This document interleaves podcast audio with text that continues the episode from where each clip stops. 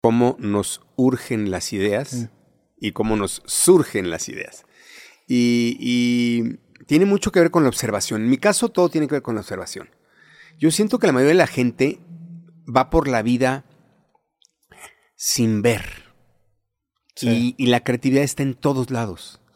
Eh, yo a veces siento que, que es, de alguna manera, ahí está todo, todo está ahí. Y, y, por ejemplo, mis, mis hijos me dicen, pero a ver, ¿cómo le haces para, de dónde sacas las ideas, no? Em, las ideas creativas. Le digo, pues eh, generalmente he aprendido que todo sale de, de lo que me molesta. La mayoría de las cosas, te lo juro, Sí, la, sí, mayoría, sí. la mayoría de las ideas buenas de comedia que tengo son cosas que me molestan, que, que me incomodan, que me enojan. eh, y lo mismo para los negocios. Cuando de repente dices, híjole, carajo, me choca tener que ir a eh, tal lugar porque me tardo horas. Digo, ahí está. Sí. Ahí está la clave para un negocio. Busca la manera, eh, porque digo, a menos que seas el único, ¿no? Claro. Pero si todos dicen, sí, caray, qué lata tal cosa, ahí hay una oportunidad de negocio. Sí. Hay una oportunidad para, decir, para agarrar y decir, ah, y si invento algo o creo algo para que la gente no tenga que pasar por esto que todo el mundo nos quejamos, ahí hay una oportunidad de negocio Claro. en lo que te quejas. En mi, caso, en mi caso, los sketches, pues siempre digo que la comedia nace de la tragedia. La gente a veces piensa que, que para pensar en algo chistoso, o sea que para hacer comedia tienes que pensar en algo chistoso. Y no, es exactamente al revés. Tengo que pensar en lo que me molesta Sí. o en alguna tragedia que me pasó. eh, y de ahí salen los sketches de, dices, que el otro día fui a la mugre delegación y me tardaron tres horas porque la señorita estaba tragándose una torta y entonces ese es el sketch del burócrata que está Claro. tragándose la torta. Este, el mendigo policía me pidió una mordida y le di y ya, ya le había dado y ahora me quería sacar más. Ahí está el sketch del poli y la mordida. Todo eso tiene que ver con cosas que en algún momento dado te molestaron, ¿no? Eso que dices me, me gusta mucho porque desde que empezaste con esta parte que tu conferencia se llama ¿Cómo surgen las ideas? o cómo, ¿Cómo nos surgen? cómo nos surgen las ideas. O sea, desde ese juego de palabra o desde, desde ese juego de palabras que es algo muy característico de tu personaje, específicamente el de Armando Hoyos, este, nace precisamente el tema creativo, porque para mí la creatividad surge en, en encontrar relaciones que mucha gente no ve. O sea, el- la creatividad, si pudiéramos cuantificarla de alguna manera, es la distancia que hay entre dos ideas. Entre más lejana seas y tú encuentres ese puente, más creativo se vuelve el acercamiento. Exacto. Entonces muchas de esas cosas se esconden a simple vista. Y el encontrar esta manera de, tanto en las palabras, de ver estos dobles significados, se vuelve un acercamiento creativo, pero también en la vida diaria, en la cotidianidad. Lo que para muchos pudiera ser un problema, si tú lo ves desde el punto de vista de la comedia, se vuelve algo muy poderoso que relaciona a muchísimas personas. De hecho, estaba viendo un sketch que tienes con, con el personaje este que eres un, un mesero, que le dices al, al cliente lo que le pide, ¿no? Ah, ya, ya, ya. Ese es, ese es un ejemplo perfecto de una situación que desde el punto de vista de un mesero es muy molesto, pero se vuelve el argumento perfecto para hacer precisamente un sketch, ¿no? Absolutamente, absolutamente. Y, y lo que dices de unir las, las, las ideas. O sea, por, por ejemplo, yo cuando estaba en la escuela, se me daba mucho esta cuestión de hac- hacer juegos de palabras. Na- nací con esa habilidad como hay gente que nace con la habilidad de cualquier otra cosa, ¿no? Y cosas que de repente sientes que son tonterías. Claro. Y yo me acuerdo que todo el mundo me decía, deja de decir, perdón la palabra, deja de decir pendejadas, ¿no? Todo el día estás diciendo puras tonterías. Y se me ocurrían cosas así de juegos de palabras Claro.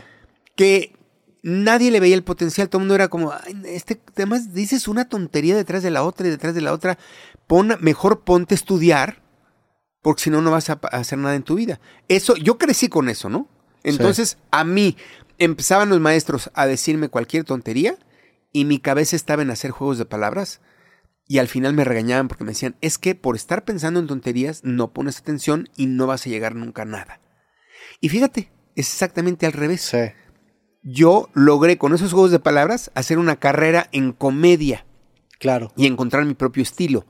Mientras que muchos de mis compañeros, que eh, de repente me encuentro que, que- que eran los, los mataditos del salón, que siempre sacaban 10, no, quizá no llegaron a, a donde ellos querían, eh, a pesar de ser de los mejores estudiantes del salón. Claro, y lo, lo, lo, curioso también de todo lo que dices, de hacer estos juegos de palabras, de hablar de pendejadas o decir pendejadas, es que quizás sí en muchos casos sean pendejadas, pero también se vuelven premisas interesantes. O sea, la sociedad necesita a aquellas personas que señalen lo absurdo para generar un diálogo. Exacto. O sea, muchas veces el arte se vuelve el punto de partida para que la ciencia ponga a prueba lo que dijo este loco y diga, ah, mira, tiene un punto o no. Claro. Y desde, la, desde decir alguna pendejada que de repente resuene, hasta también el tema de juego de palabras. O sea, las palabras por alguna razón están construidas de esa manera. O sea, la etimología de las palabras tiene una razón de ser. Cierto. Que a veces se le atina y a veces no en esta deconstrucción, pero también te acaba diciendo mucho de, de, de, los legos que usamos para construir las ideas. O sea, creo que es algo completamente válido. Absolutamente. Tienes toda la razón en lo que acabas de decir. 100%. Y, y en tu caso, ¿quiénes eran tus referencias, por ejemplo, de chico?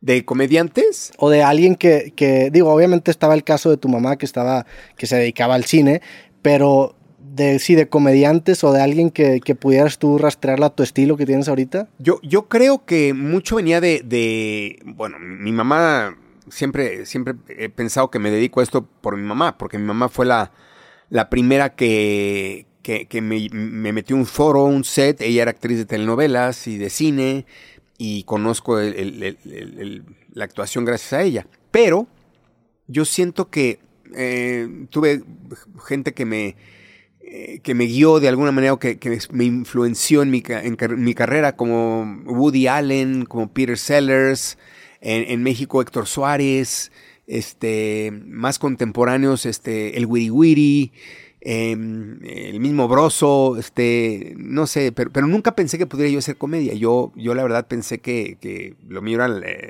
la actuación sí. dramática y fue hasta ya más grande que me di cuenta que, que tenía facilidad para hacer reír a la gente. Me, me, gusta que menciones a Woody Allen porque ahora, ahora, lo relaciono un poco con tu carrera y con tus personajes, porque de cierta manera las películas de Woody Allen, en donde él protagoniza, hay como un factor como un neurótico, ¿no? Dentro de su personaje. Y en tu caso también ya se distingue en todos los personajes que tienes, pues ese estilo que acabas teniendo tú, ¿no? Es que fíjate que este, este estilo neurótico, y, porque luego también mis hijos me dicen, ¿cómo le haces para, para decir cosas chistosas porque se te ocurren? Digo, el secreto es en no tener miedo a abrir la boca. Yo creo que todos tenemos miedo de decir las cosas. Y más ahora. Y yo lo que hago es decir la primera tontería que me pase por la cabeza, por absurda que sea, por tonta sí. que sea, por no tenerle miedo a la crítica, no tenerle miedo a lo que te van, va a pensar la gente de ti. Escupe lo que te pase por la cabeza. Y la mayoría de las veces son cosas muy chistosas. Hola, soy Roberto Martínez y te quiero recordar que este episodio completo y todos los demás de mi podcast creativo están disponibles totalmente gratis en YouTube y en Amazon Music. Por allá nos vemos.